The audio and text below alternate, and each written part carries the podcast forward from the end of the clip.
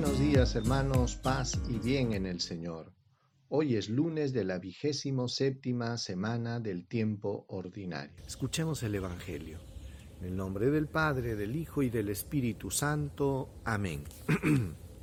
del Evangelio según San Lucas, capítulo 10, versículo del 25 al 37. En aquel tiempo se presentó un maestro de la ley y le preguntó a Jesús para ponerlo a prueba. Maestro, ¿qué debo hacer para heredar la vida eterna? Él le dijo, ¿qué está escrito en la ley? ¿Qué lees en ella? Él contestó, amarás al Señor tu Dios con todo tu corazón, con toda tu alma y con todas tus fuerzas y con toda tu mente, y al prójimo como a ti mismo. Él le dijo, has respondido bien, haz esto y tendrás la vida eterna. Pero el maestro de la ley, queriendo justificarse, preguntó a Jesús, ¿y quién es mi prójimo? Jesús le dijo, un hombre bajaba de Jerusalén a Jericó, cayó en manos de unos bandidos que lo asaltaron, lo desnudaron, lo molieron a palos y se marcharon dejándolo medio muerto. Por casualidad un sacerdote bajaba por aquel camino y al verlo se desvió. Pasó de largo y lo mismo hizo un levita que llegó a aquel sitio. Al verlo se desvió y pasó de largo. Pero un samaritano que iba de viaje llegó a donde estaba él, y al verlo sintió compasión. Se le acercó, le vendó las heridas y después de habérselas limpiado con aceite y vino, y montándolo en su propia cabalgadura, lo llevó a una posada y lo cuidó. Al día siguiente sacó dos denarios y dándoselos al encargado le dijo, Cuida de él, y lo que gastes de más yo te lo pagaré cuando vuelva. ¿Cuál de estos tres te parece que se portó como prójimo del que cayó en manos de los bandidos? Él contestó, el que practicó la misericordia con él. Jesús le dijo, anda y haz tú lo mismo. Palabra del Señor. Gloria a ti, Señor Jesús. Hermanos, hoy se acerca un maestro de la ley a hacerle algunas preguntas a Jesús con la finalidad de ponerlo a prueba.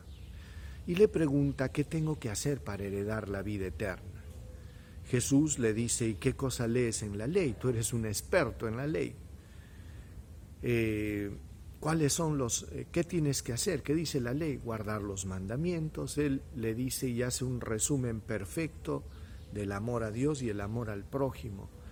Como su respuesta y su pregunta habían sido obvias para todo buen judío, él quiso justificar su pregunta, pregunta eh, preguntándole a Jesús, ¿y quién es mi prójimo?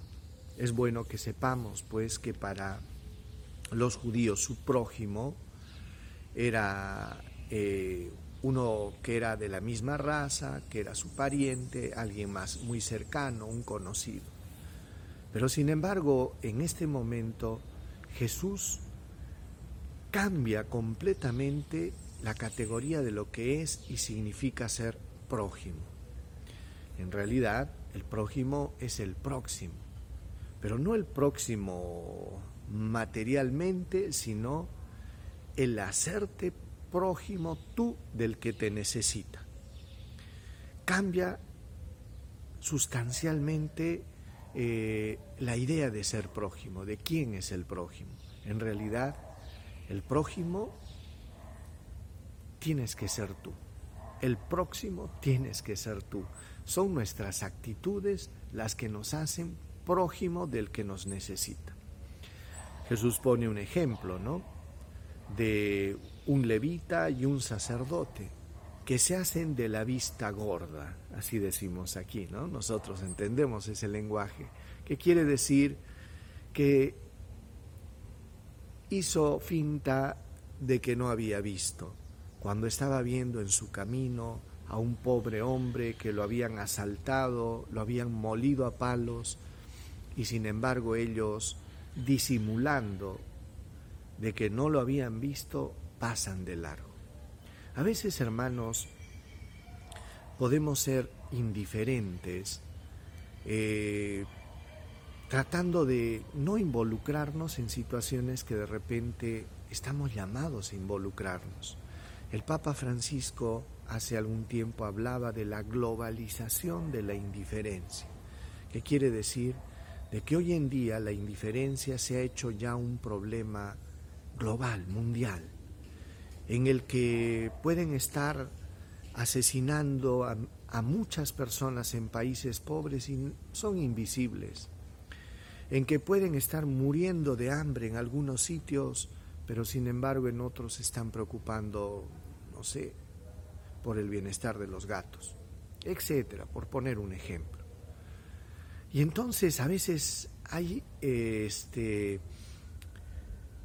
algunos contrastes tan fuertes en que podemos percibir que aquello que dijo el Papa es verdad. Y de lo que se trata es que es de que nosotros, hermanos, nos demos cuenta que prójimo es el que más te necesita. Es el que más te necesita.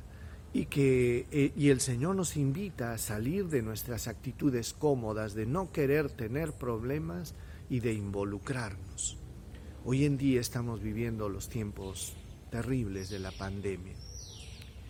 Y qué bonito es de que tú, yo, cada uno de nosotros, hermanos, nos portemos como prójimos de aquellas personas que están viviendo este momento de una manera mucho más triste, dolorosa, quizás por la pérdida de algún ser querido, quizás por no tener trabajo, no tener recursos o, u oportunidades.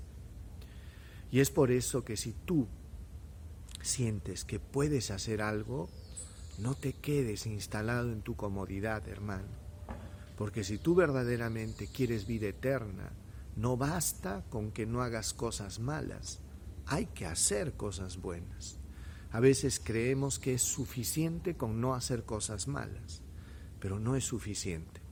Lo que a nosotros nos permite tener la vida eterna es amar a Dios y amar al prójimo es hacer cosas buenas, es salir al encuentro del hermano que nos necesita.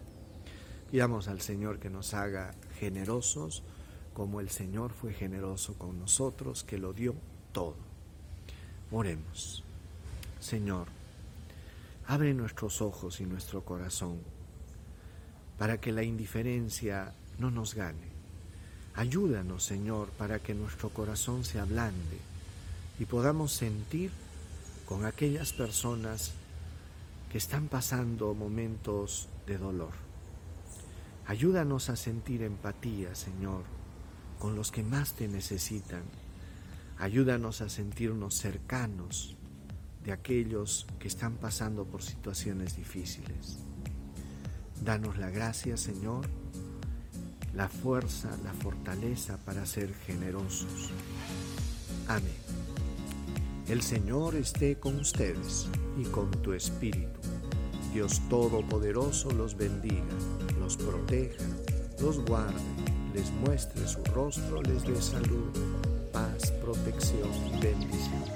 En el nombre del Padre, del Hijo y del Espíritu Santo.